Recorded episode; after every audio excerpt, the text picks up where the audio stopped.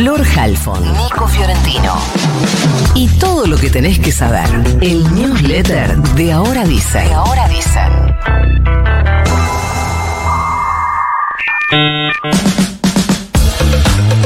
Gloria Romero, mamá de Cecilia Strisovsky, la joven desaparecida el 2 de junio en Chaco, marchó ayer hacia la casa de la provincia de Chaco, en la ciudad de Buenos Aires, para pedir justicia por su hija. Vino a esa marcha y dio entrevistas en algunos medios y eh, se juntó también con diputadas de Juntos por el Cambio y se dio el diálogo o la posibilidad de pedir, reclamar, solicitar la intervención de la justicia chaqueña. La movilización que dio ayer fue la primera afuera de la provincia por parte de la mamá de Cecilia. Recordemos que la semana pasada el equipo fiscal especial confirmó que la sangre encontrada en el piso de la casa de la familia Sena y en un colchón y una cama que donaron días después de la desaparición se corresponde con el ADN de Cecilia. Ahí, eh, perdón, lo que van a hacer es presentar un proyecto de ley para la intervención. La intervención. sí. A dos meses de haberlas comprado y luego de sortear varias polémicas públicas y conflictos administrativos y legales, finalmente los efectivos de la Policía de la Ciudad de Buenos Aires empezaron a usar las pistolas Taser o Taser, como las quieras llamar. Los primeros 60 dispositivos fueron asignados a la División de Intervenciones Rápidas, personal de la División Subtes y al Grupo Especial División de Operaciones Especiales Metropolitanas. Así que se supone que estos efectivos recorren las 15 comunas del Distrito Porteño, las estaciones de subte y los centros de transbordo y ahí tienen autorización para su uso. ¿Cuánto tiempo tuvieron de preparación? Menos de dos meses. Hoy se cumplen 29 años del atentado contra la AMIA. Se va a hacer como siempre el acto conmemorativo a las 9.53 en Pasteur 633 y el de memoria activa también como siempre es en Plaza Lavalle. Pero ocurrió algo en la causa en las últimas horas que también pone este tema en primer plano. Un ciudadano de origen libanés acusado de tener un vínculo lejano con el ataque se presentó por primera vez ante la justicia argentina y pidió declarar. En un rato seguramente les cuento algunos detalles, pero esto hoy está dando que hablar. Según entendemos, porque la verdad que yo no lo abordé ni chequé que lo hayan abordado, pero eh, la explicación, la información que da el Ministerio de Economía es que finalmente anoche la comitiva del Ministerio de Economía finalmente embarcó rumbo a Washington para terminar de cerrar ya en territorio estadounidense el eh, acuerdo con el staff técnico del FMI em, para la, eh, hablamos del staff técnico, del sector técnico del FMI responsable de la revisión del caso argentino. Los enviados van a cargo del secretario de Política Económica, de Gabriel Rubinstein, y del jefe de gabinete del Ministerio de Economía, Leonardo Madcour. Eh, según la información muy en cuentagotas que sueltan en Economía, habría un acuerdo para el desembolso de unos 8.000, el adelanto en realidad, de unos 8.500 millones de dólares que vendrían a engordar las mega raquíticas reservas de Banco Central. Hoy directamente en rojo están. Pero el resto son todas dudas.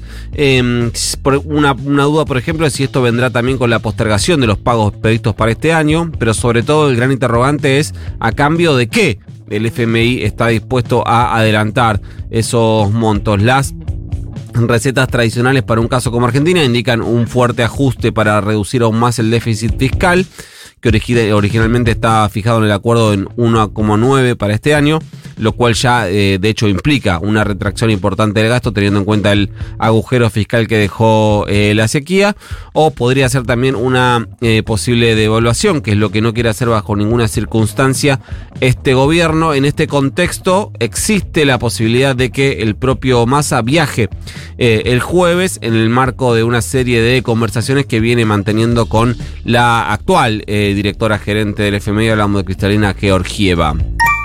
Con su equipo camino a Washington, Massa estuvo ayer en su tercer acto junto a Cristina Fernández de Kirchner en 20 días. Los dos primeros habían sido en el acto de presentación de la recuperación del avión utilizado para los vuelos de la muerte, uno de ellos, y en la eh, inauguración del gasoducto Néstor Kirchner. Ayer compartieron eh, un acto por los 15 años de la recuperación de aerolíneas argentinas, uno de los hitos más simbólicos de la era eh, kirchnerista. Dejaron una foto con ambos sentados al, digamos, al mando del simulador del Boeing 737 que se presentaba en el día de ayer con Massa del lado del piloto y Cristina del lado de la copiloto, eh, que hoy está tapa de varios diarios y hubo además multiplicidad de gestos de complicidad durante todo el acto a esta altura medio paso de comedia. El chichoneo con un masa completamente kirchnerizado y con una Cristina mencionando en tres o cuatro oportunidades a Sergio para evidenciar eh, cierta eh, cercanía. La jugada incluyó hasta el nuevo sheite de Cristina que es eh, interrumpir el discurso del que está hablando tirando letras fuera del micrófono, básicamente, y que alguien le tenga que responder. Sí, exacto, como hace Flor, exactamente. Eh, ojo, también le dejó un claro mensaje al fondo justo en plena negociación.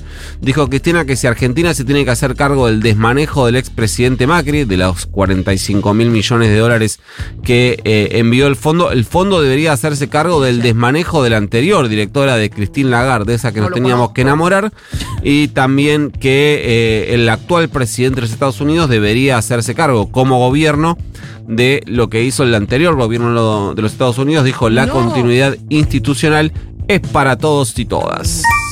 En ese acto Massa también inauguró eh, un gesto que hasta acá no había mostrado y que me parece vamos a empezar a ver más seguido, que es pegarle a Rodríguez Larreta. ¿Qué fue lo que pasó? Bueno, en una entrevista en Radio 10 ayer mismo, eh, Larreta había dicho que las personas más humildes financiaban con sus impuestos los vuelos de aerolíneas a Roma se la dejó recontrapicando porque el dato era una fake gigante.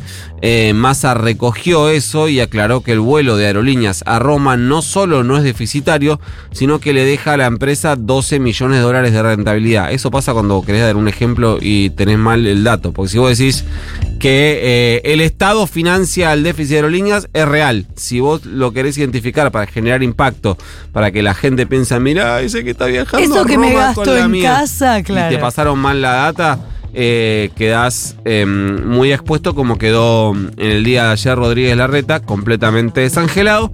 Pidió en ese contexto Massa ser riguroso y serio con los datos de la campaña. Otra declaración que dejó la reta, en este caso diferenciándose de su competidora en la interna del PRO, que es Patricia Bullrich, es la eh, imposibilidad de levantar el cepo cambiario el día 1 de su hipotética gestión presidencial. Dijo que eso implicaría un tipo de cambio en torno a los 5 mil o 6 mil pesos por dólar. Eh, igualmente, Bullrich eh, que yo lo, esto lo subrayo porque me parece que se repite mucho esto y ella es muy cuidadosa al hablar del levantamiento del cepo y, marca una diferencia. Ella no dice que lo va a levantar el día 1, sino que para su gobierno va a ser una prioridad levantarlo desde el día 1. Es una sutil diferencia que ella le permite prometer algo que no va a hacer, pero que yo quería aclarar. Bien aclarado. ¿Mandamos el newsletter? Mande nomás. Y dale. You got mail.